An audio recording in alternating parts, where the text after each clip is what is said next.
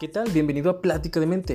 Bienvenido nuevamente a este podcast, este espacio, esta conversación entre tú y yo, una pequeña charla en la que podemos discutir algunas cosas, en las que te puedes identificar, que lo puedes escuchar para después, en la que puedes aprender algo y se lo puedes recomendar a quien tú quieras. Te doy la bienvenida y un gran agradecimiento por el apoyo recibido. Se ve, se ve el interés en algunos capítulos, se ve el interés en los temas, las preguntas que, que les agradezco que puedo contestar, que me tienen la confianza y sobre todo gracias por compartirnos, gracias por estar aquí. Comencemos con un tema muy especial. Muchas gracias por venir a este podcast. Ya lo leíste en el título, en la descripción. Si lo hiciste, muchas gracias. Y si no, pues bueno, mira, vamos a darle lleno al podcast. Vamos a hablar del tema de la post-crisis. ¿Qué es una post-crisis? Es la situación o las emociones que pasan después. En este podcast, en este capítulo en especial, vamos a aprender un poquito sobre el lenguaje y sobre asimilar mis propios sentimientos. Si a ti no te ha pasado algo así, tal vez conozcas a alguien que le haya pasado. Si te ha pasado, vamos a normalizar todo esto. Vamos a hablarlo para que entiendas, para que puedas aceptar todo lo que pasa con esas emociones. Y bueno, para empezar, vamos a hablar de lo que es una crisis, un periodo, un episodio que voy a vivir de mi vida, es de mi cotidianidad. Te puedes sentir frustrado, avergonzado, triste, angustiado de que te pase esto, de que de la nada te llueve estrés, te llueve ansiedad, se te deja caer todo lo pesado del mundo y te sientes tan mal con tantas emociones que salen que salen y que te desgastan y te hace sentir culpable, te hace sentir enojado. Puede ser episodios que se despiertan por algún detonante, como lo es, por ejemplo, que te hayan cancelado una fiesta de último momento y lloraste. Entras en esta crisis, tu ansiedad puede llegar y puede ser de que, bueno, no me quieren invitar, no me quieren ahí, no soy suficiente, no valgo la pena, me cancelaron porque estoy mal, soy desagradable a la vista, soy aburrido, soy aburrida, soy una persona fastidiosa. Esta es la crisis. Pasa un evento y boom, me caigo. Hay diferentes tipos de episodios. Hay episodios que duran un momento. Hay episodios que duran meses, que puedes durar meses en una crisis en la que este pequeño episodio o gran episodio como lo sientas, derrumba toda tu cotidianidad. Tristemente es una realidad. Tristemente es algo que nos pasa, pero ojo, es una gran oportunidad para poder aprender de nosotros. Hay que aprender a validarnos durante estos episodios de crisis. Las crisis varían de todo de tiempo. Pueden ser un minuto en lo que alguien me dice que, ay, oye, te puedo ver otro día porque la neta ando bien ocupado y no sé qué. Y tú dices, bueno, está ocupado, me dijo que va a trabajar, me dijo que tiene, este, no trae dinero, no tiene la posibilidad de ir a donde íbamos a quedar. Y le digo, no pasa nada, no importa. Cierro la puerta de mi cuarto, termino de, de escribir el mensaje y me desbordo en lágrimas. Se me arruina la vida, me llegan las ideas, se acabó el momento, o sea, se, rompió completamente mi cotidianidad y me veo frustrado durante estos episodios vamos a toparnos con muchas frustraciones. Y eso es algo muy curioso porque nos lo enseñan a lo largo de toda la vida, a cómo lidiar con esas frustraciones. Normalmente esos episodios suelen ser, como te lo comento, a partir de un evento. Y hay eventos que tú puedes decir, es que cómo me puedo sentir mal, soy un ridículo por sentirme mal porque me hayan cancelado. Es que esa es tu necesidad, esa es tu realidad. Y no te invalides, no te menosprecies y no hagas menos esas necesidades tú puedes decir, ok, tengo estos episodios, me, me, siento identificado con lo que dices, pero no, no reconozco estos detonantes, no lo siento. Puede ser complicado encontrar el detonante. En terapia, por ejemplo, en este proceso, es muy importante ser claro y sincero, tratar de indagar en los detalles porque ahí es donde está el asunto, en los detalles. En que sí, no se trata de que la persona no me quiera, sino que yo tenía una expectativa de, sentirme apreciado. Tenía una necesidad que cubrir y yo creí que la iba a cubrir con eso. Me cambian completamente la jugada, horrible. Hay frustraciones que pueden ser invalidadas por otras personas, porque por ejemplo, si estás en una relación, vamos a usar la palabra relación, pero que queden claro que eso no es exclusivo de parejas, no es exclusivo de amigos ni de familiares. Me refiero a parejas en general, a relaciones, a relaciones que tengas con tu familia, con tu mamá, con tu papá, con tus hermanos, con tu novio, novia, con las personas que tienes a tu alrededor, con tus amigos. Funciona para todo. No es exclusivo de que Es que mi familia me hace sentir frustrado. Sí, tienes toda la razón. Mi familia me hace entrar en crisis. Sí, tienes toda la razón. Pero también las amistades te hacen sentir en crisis. A veces te sientes invalidado, menospreciado y llega esta crisis. ¿Por qué? Porque no hemos trabajado lo suficiente en nuestras emociones. Puede llegar una crisis, como la de la amistad que te cancela, como la de los papás que te se burlan y después entras en una crisis. No es más importante una que otra, pero hay algunas que son más difíciles de superar. Podemos generar herramientas para salir adelante de estas situaciones. Y te voy a presentar una frase que yo aprendí últimamente que la persona que más amo en este mundo me la mostró. Y es que esa situación, ese yo en crisis, no me define como persona. No define toda mi realidad. Sí es parte de mí, sí es parte de ti te puede pasar, te puedes dejar caer, pero sigue siendo parte de ti. No te define. No vas a hacer todo, ese, todo el tiempo ese caos emocional. Vamos a definir las crisis como ese caos emocional, ese abrumante, esa visión de túnel que tenemos hacia lo abrumante, hacia lo malo, hacia lo que nos lastima, y es completamente válido. Puede ser que estamos muy enfocados en huirle a estas situaciones y decir, no es que todo está bien, o sea, si es una tontería que me sienta así. Existen memes al respecto. Existen memes de personas que ya están llorando porque les dijeron algo y es completamente válido. Nos pasa todo el tiempo.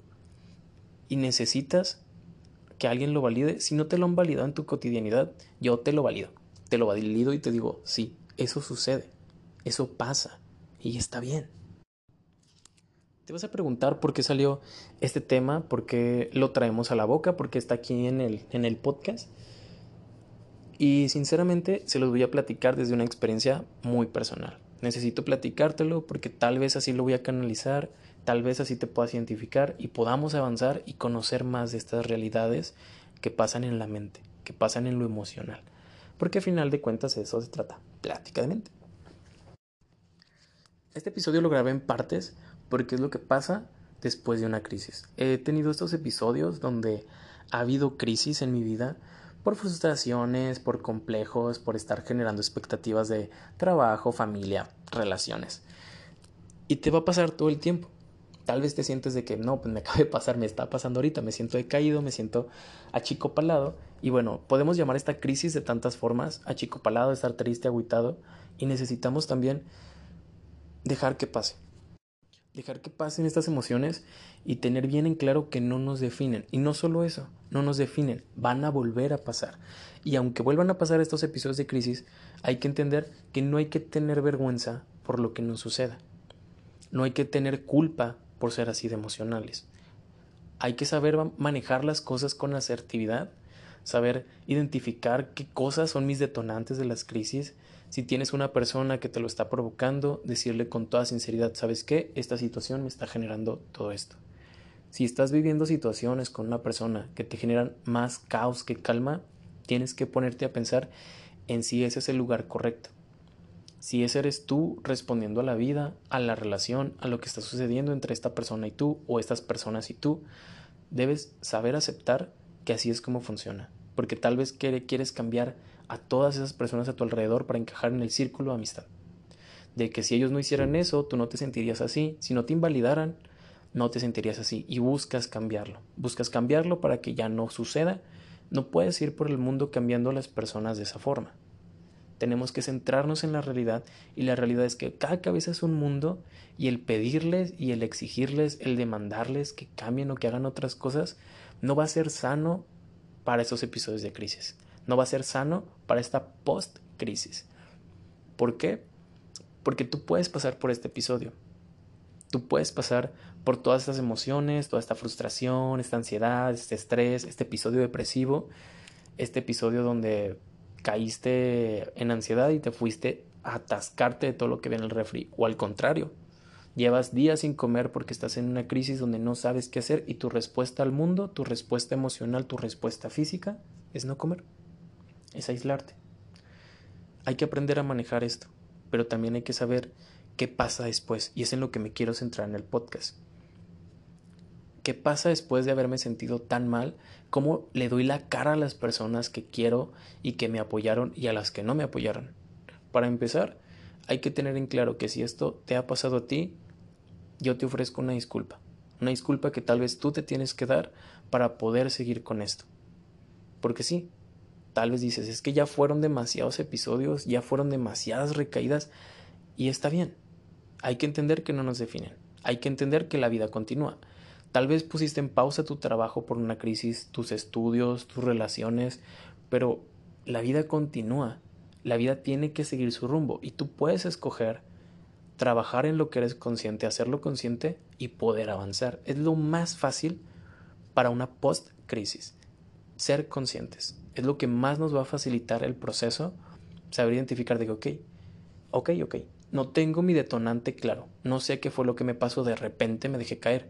Pero ok, sé manejar que estuve triste, que estuve aguitado. No me voy a forzar a situaciones, por ejemplo, que quiero estar todo el día en la cama. No me voy a forzar a estar con otras personas porque solo voy a frustrarme y voy a reprimir lo que siento. Hay que darle el espacio a la expresión de estas crisis. Hay que darle el espacio a lo que pasa después. Es normal, te lo platico, porque me imagino tu, tu situación. Porque he estado en tu situación en la que ya dijiste todo, ya hablaste, ya dijiste, ok, eh, me enseñaron que puedo hablar las cosas y que así las puedo solucionar. O las callé, las callé por vergüenza. Las hablé y me dieron vergüenza. La vergüenza es una respuesta completamente natural a lo que pasa en la post-crisis. Si tú tienes a alguien que tiene estas crisis de ansiedad, estas crisis de estrés, estos episodios emocionales y no sabes cómo intervenir para ayudar, para acompañar, te voy a explicar un poquito Espero que estés prestando atención a esto porque esto es lo que se siente. Pero te voy a explicar un poquito sobre cómo podemos avanzar juntos, cómo podemos avanzar juntos hacia todo esto. Y es que es muy importante que no podemos tener palabras mágicas que vayan a solucionar todo. Pueden ser palabras que sí tienen un significado y un, pues sí, un simbolismo para la persona, que esa palabra es algo que le digo siempre y que siempre esa frasecita le sube el ánimo, pero en el momento de la crisis no va a despejar todo. O tal vez sí, tal vez es tan fuerte esa forma, es tan fuerte la conexión, que esas palabras pueden ayudar a que se despeje. Es algo que funciona en terapia. Cuando el terapeuta dice algo que hace clic en el momento, te ayuda a despejar, te ayuda a regresar a la realidad. Es muy importante saber distinguir entre la crisis y la realidad. La crisis no nos define. La realidad sí está rodeado de emociones, pero esas emociones son tan intensas que son pasajeras. Si son latentes, si permanecen ahí, si pasa mi episodio cada dos días, si paso tres, cuatro, cinco meses con el mismo episodio, hay que indagar más al respecto y ser más bruscos con la forma en la que los vamos a tratar. No bruscos de agarrarnos a madrazos con palabras para que salgan, no, o sea, tratar de buscar una ayuda mucho más profesional que el hecho de hablar con nosotros mismos, porque es muy importante eso, saber pedir ayuda saber pedir ayuda en las crisis. Si estás cayendo en una crisis o si tienes a alguien que la, la está viviendo, que la acaba de pasar, es importante tener esta apertura hacia las personas. Porque solos no podemos superar ese tipo de situaciones. Necesitamos una red de apoyo.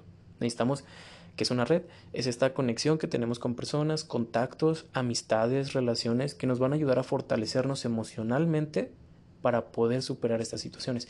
Tu red de apoyo tiene que estar con personas a las que le tienes confianza y tienes que estar dispuesto, tienes que tener la disposición de que esas personas te van a apoyar.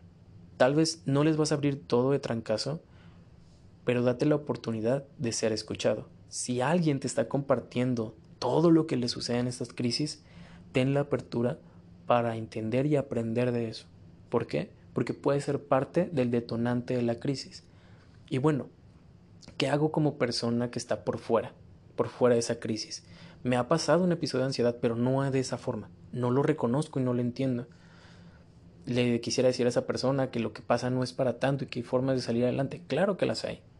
Pero esa persona, si no te las recibió la primera vez, no insistas. No insistas en ofrecerle una ayuda que dices que esto es lo que me sirve a mí y le tiene que funcionar a él. No. Las cosas no funcionan así. Las personas somos tan diferentes tan mentalmente individuales que necesitamos diferentes métodos. A lo mejor tu método le funciona, claro, pero en otro ritmo, a otra intensidad, en otro momento. No puedes forzar a una persona que te cuente las cosas. Ofrecer el apoyo también es más que decirle no te preocupes, aquí no tengas vergüenza porque acabas de llorar y ya te sientes bien. Hay muchos memes al respecto de que después de que tu pareja, tu novia, te hizo el berrinche, te buscó pleito y ahora sí ya quiere atención y cariño. Bueno, es que así pasa. Hay personas a las que les es más fácil saber decir de que, ¿sabes qué? Ya pasó, ya me sentí mal, quiero regresar a la, a la normalidad. Bueno, a veces hay personas que les es difícil volver a la normalidad y esto va para ambas partes, para la persona que vio la crisis por fuera y quien la vivió.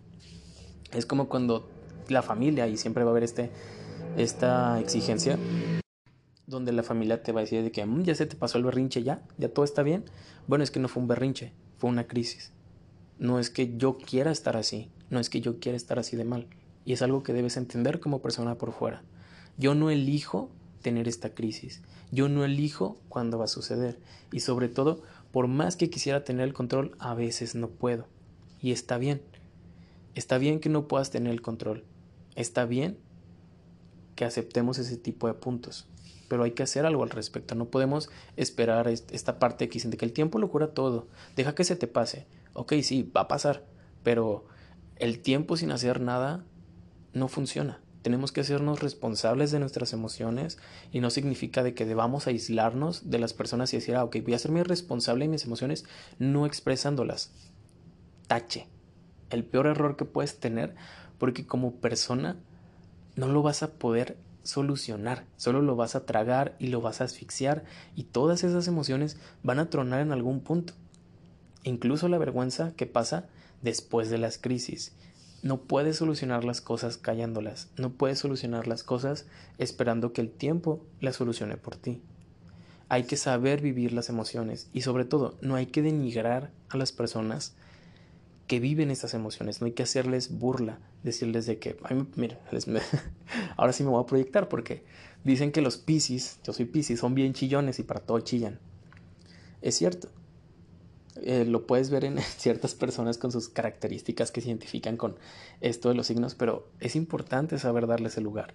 Hay que saber regularnos, no hay que ser tan volátiles y tan emocionalmente incapaces de no poder retener las emociones, no para reprimirlas, sino para trabajarlas y moldearlas a su momento correcto. Así funcionan estas crisis. Pasan tantas emociones y después tratas de hacer como que no pasaron y te generas de vergüenza, te generas dudas, te generas esta parte de por qué soy así, por qué soy malo. Te vengo a decir algo que tal vez no te habían dicho o tal vez no te quieres decir a ti mismo. No eres una mala persona por tener estas crisis. No está mal que tengas esta vergüenza. No puedes vivir todo el tiempo ocultando las cosas que sientes y una de esas es no puedes vivir todo el tiempo sintiendo vergüenza por haber sentido. No deberías humillar a una persona y humillar me refiero a desde una bromita hasta es que te quiero decir la verdad para que poder ayudarte, para poder ayudarte a crecer siendo franco y diciéndote la verdad. La sinceridad sin empatía no sirve de nada decirle a una persona, sí, pues sí, fuiste emocional y que tiene, la gente así es, de ridícula, ok, comentario pasivo-agresivo, que no me sirve para nada. Hay que reconocerle a las personas que saben expresar sus emociones de una forma asertiva y podríamos apoyar, acompañar, es lo que normalmente se hace, porque no le vamos a solucionar los problemas a las personas, sus emociones, pero no sumarle más carga a todas estas emociones, no llenar de culpa a las personas que tienen estos momentos vulnerables. Y sobre todo, miren, les voy a contar una experiencia que es algo que no se debe hacer. Cuando tienes estas crisis, compartirlas es muy importante, porque hay personas que necesitan compartirlo para poder sentirse aceptadas con las palabras como, no, es que a mí también me pasa, no, no te preocupes amigo, no te preocupes primo, hermano, no te preocupes mi amor, así son las cosas está bien que sientas así. Tal vez yo no sé manejarlas, no sé solucionarlas y no tengo todas las respuestas, pero podemos hacerlo. Yo hace poco le compartí a unos amigos de un grupito de WhatsApp de la universidad y entre todos los mensajes, pues bueno, es un grupo donde hay personas este, ya egresadas como yo, hay personas que tienen que están en los primeros semestres y bueno, entre toda esta parte hubo un comentario de mi parte de bueno, yo me siento ahorita emocionalmente vulnerable, acabo de pasar por una crisis y tratar de hablar del tema para yo trabajarlo aquí en el podcast. Y una persona me mandó un mensaje por privado de que yo te recomiendo que como psicólogo no hables de que eres emocionalmente vulnerable o de que has tenido estos episodios porque ¿qué van a pensar de ti? A ver, no importa.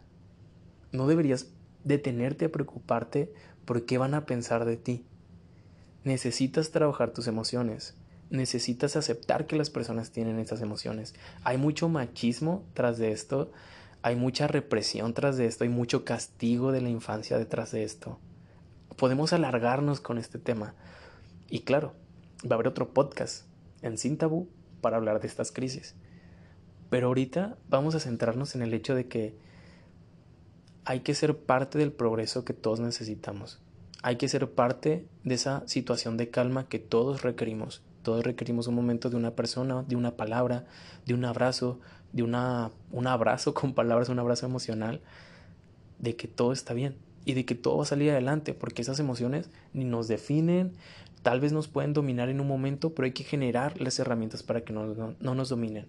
No porque seas psicólogo, ingeniero, porque seas no es una persona que no terminó su licenciatura, una persona que sí, que lo que sea. No hay ni posición económica ni nivel educativo que te prohíba sentir tus emociones y sobre todo prohibir expresarlas. Si una persona te dice cosas como esta chica que me, que me hizo ese, ese consejo como profesional, apártate. Hay que apartarnos de esas personas que no nos apoyan en estas situaciones. Puede ser de que tu pareja tu amigo, tu, madre, tu hermano sean el detonante de esto.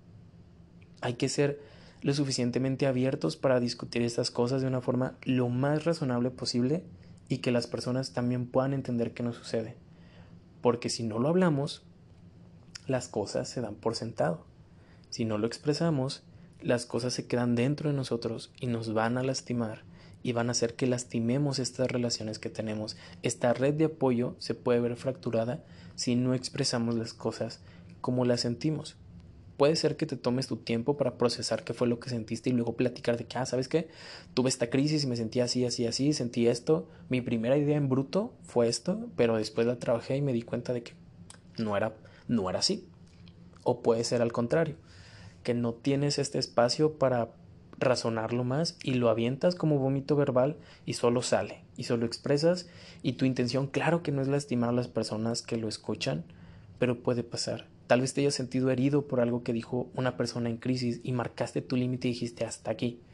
Hay que ser empáticos y con la suficiente apertura de saber de que todo eso no es para ti, todo eso no es una agresión hacia ti, no va, no quiere decir que, que piense realmente de ti si te agredieron, pero son tantas emociones y tantas ideas que la persona que vive la post-crisis o la crisis tiene que ir sacando.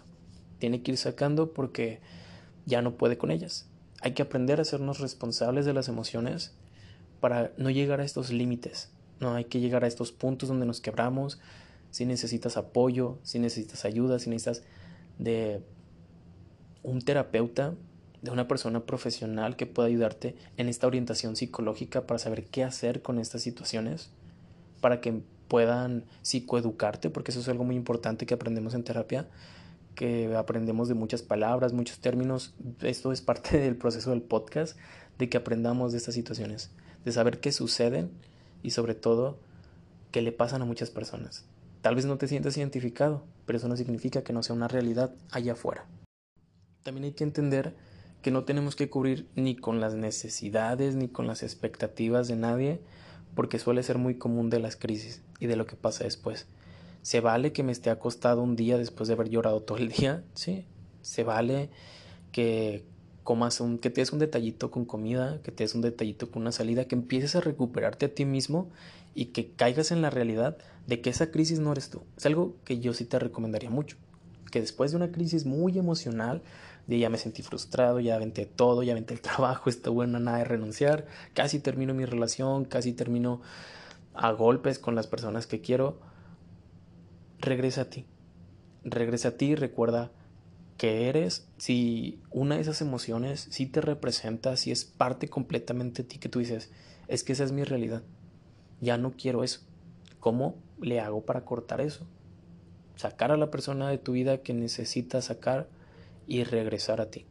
regresar a ti, pedirle disculpas, ser sincero con las personas que tienes a tu alrededor, ser empático para recibir lo que las otras personas te dicen cuando ya están tratando de solucionar las situaciones, porque ojo, como psicólogo me han preguntado mucho si las personas pueden cambiar.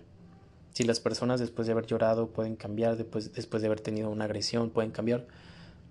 Si tú estás dispuesto a aprender de tus emociones, si tú estás dispuesto a aprender de tus situaciones, claro que puede haber un cambio. Si podemos hacer conscientes las cosas, podemos crecer. Podemos crecer de estas crisis. Porque eso son las crisis. Un área de oportunidad. Saber qué cosas me dolieron, saber qué cosas me tienen así al borde del caos para poder decir, lo voy a cambiar. La distancia con mis amigos me tiene al borde, la forma en la que me tratan mis familiares, la forma en la que me desempeño en mi trabajo, mi trabajo mismo, la forma en la que la gente me recibe, me tiene al borde de las emociones y estoy al borde de una crisis, bueno, ya no quiero eso. Vamos a hacer una limpia para yo no tener que caer de ese borde, yo no tener que caer al precipicio emocional y perderme en las emociones. Eso pasa en la post-crisis, eso pasa después de, si nos sentamos, si nos damos la oportunidad de, de introyectar lo que sucedió, de hablarlo, de hacerlo parte de uno, podemos saber que sí es parte de ti, sí son tus emociones, pero no te definen. Tú eres más que eso. Y eso es algo muy importante. Tú eres más que todas esas emociones. Y podemos avanzar, podemos proseguir, podemos trabajar con ello y decir, ok, soy muy volátil en estas situaciones, ahora tengo un no negociable para mi vida cotidiana. Tengo un no negociable para mi trabajo, para mis relaciones, sé qué cosas sí puedo soportar y sé qué cosas no. Y sobre todo, me hago más resistente a estas situaciones que me generan una crisis. Las palabras que escucho a mi alrededor, la forma en la que me tratan, la forma en la que llevo mis relaciones y poder hacer un cambio al respecto. Si una persona en una crisis o lo, tuviste una actitud que lo llevó a una crisis, hay que ponernos a revisar, ok, ¿qué puedo hacer para que esta crisis no vuelva a suceder, para que la persona a la que llevé al borde no vuelva a estar al borde. Hay que hacerse responsables cada quien de sus emociones, claro que sí. Por ejemplo, si una persona te acaba de reclamar que tú lo tienes al borde, ok, tú tienes que ser responsable de tus emociones y de tus acciones, pero no vas a poder corregir todo eso si a la persona le causa tanto daño tu forma de ser ambos deberían plantearse si ese es el lugar correcto. Puede haber relaciones que puedes tardar más en distanciarte como un familiar. Que digas, no puedo cortar la comunicación con mi mamá por un tiempo, no puedo descansar de esa relación, pero puedo marcar mi distancia, puedo empezar a poner mis límites poco a poco. Sí, la actitud de mi mamá me molesta, me hace sentir vulnerable, se lo dije y no hubo cambio, bueno, tengo que empezar a poner otro tipo de límites. Tal vez sí, no puedes salirte de la casa, no puedes cortar total comunicación porque dependes de esta parte, de esta, de esta otra parte que te genera esta crisis, pero hay pequeñas cositas con las que podemos avanzar. Después lo trabajaremos en otro podcast. Tú puedes buscar, puedes analizar qué es lo que puedes hacer. Puedes pedir consejo, puedes buscar en internet, pero con las precauciones necesarias. De si lo puedes aplicar en tu vida, si es sano para tu vida y sobre todo si es prudente. No importa si eres hijo, padre, madre, pareja, amistad. Podemos trabajar en esto todos para poder empezar a mejorar un poquito todo el caos que está afuera y poder tranquilizar esas situaciones. Te repito, si tú eres una de esas personas a las que le, le dijeron que, era, que eras la fuente de la crisis, si no puedes cambiar esas actitudes, que es un, una, un apoyo que no puedes brindar, por ejemplo, decir, no, es que no puedo cambiar esto porque es parte de la forma. Por ejemplo, ahí va un, ejemplo más claro. Los padres y los hijos. Los padres que trabajan, los hijos que lloran, que dicen, y lo he visto en los procesos de terapia, es que mamá no está en casa porque se la pasa trabajando. Ok, mamá no va a dejar el trabajo. Mamá no puede disponer del trabajo de esa forma, pero puede disponer de la forma del lenguaje que usa con su hijo de la forma en la que conecta con su hijo, de la forma en la que da esa atención y puede hacer algo al respecto. El hijo tiene esta crisis donde tiene muchas emociones, se siente frustrado, abandonado, distanciado de mamá. Y bueno, tiene lo que es la post-crisis, la respuesta que tiene hacia la mamá, la forma de llamar su atención, de tratar de tenerla cerca, pero el hijo lo que quiere, lo que reclama en un punto es, yo quiero que mamá regrese del trabajo, ya no quiero que trabaje tanto, mamá no puede dejar su trabajo, pero puede tener otra forma en la que se comunica con todo esto de las relaciones, con todo esto del amor, con todo esto de la forma en la que expresa esa necesidad y la satisface.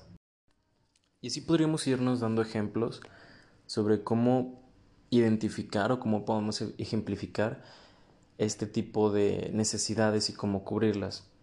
Pero retomando esta parte de las crisis y cómo sanarlas, hay que tomar en cuenta que hay que darnos la oportunidad de entender a las otras personas, tratar de ponernos en esta perspectiva de los demás, porque si vamos a empezar a sanar esto en nosotros y en otras personas. Vamos a poder acompañar, vamos a poder demostrar empatía, ser parte de una red de apoyo, fortalecer nuestra red de apoyo y hay que ser siempre conscientes de esto, de cómo nos sentimos, aceptarlo, digerirlo, procesarlo.